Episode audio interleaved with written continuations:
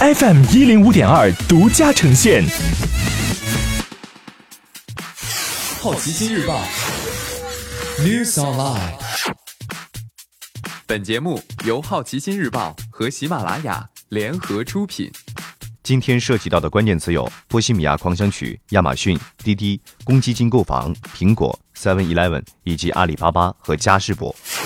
首先关注到的是一组娱乐新闻：皇后乐队传记片《波西米亚狂想曲》在中国内地上映，很注重 IMAX。除已加盟全国艺术电影放映联盟的 IMAX 影院，另有一些 IMAX 影院这次和艺联特别申请了放映该片。IMAX 方给出的数字是，内地约有五百家 IMAX 影院会上映《波西米亚狂想曲》，但也有消息源强调，这个数字不一定很精确。有意的朋友可以先查询确定好场次，以实际情况为准。Netflix 回应斯皮尔伯格的剧场体验最高论。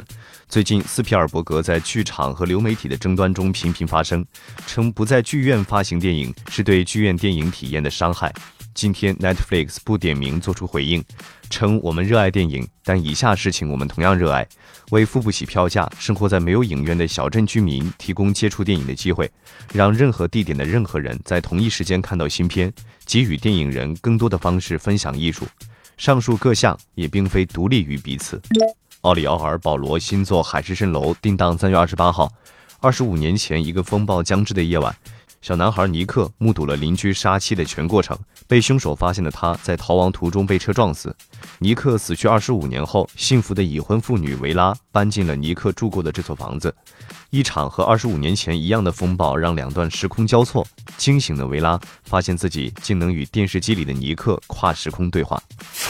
接下来关注到的是大公司头条：亚马逊允许品牌商自行删除在亚马逊上的假冒产品。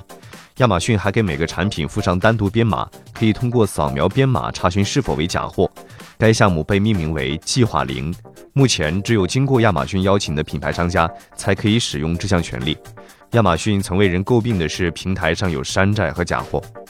滴滴试运行选择路线功能，乘客通过最新版本滴滴出行 App 使用快车优享出行时，可以自主选定适合的车辆行驶路线。滴滴会最多提供三条不同行驶路线的参考信息，不过暂不支持在上车前选择路线。修改目的地后，乘客依然可以自主选择路线。天津出台异地公积金购房政策，在外地缴存的公积金可以在天津买房。它规定，在外地缴存住房公积金职工申请个人住房公积金贷款的，应支付不低于购房全部价款百分之六十的首付款，贷款最高限额四十万元。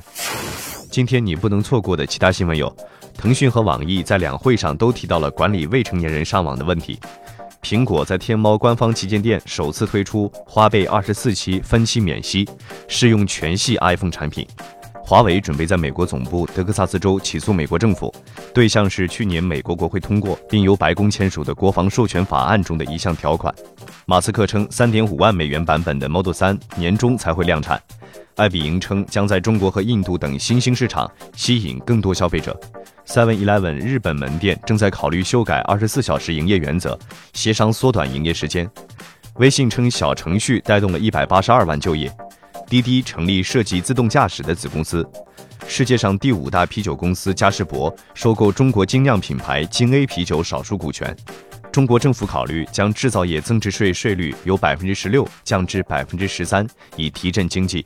阿里巴巴 B to B 平台与全球最大办公用品销售商欧迪办公达成合作。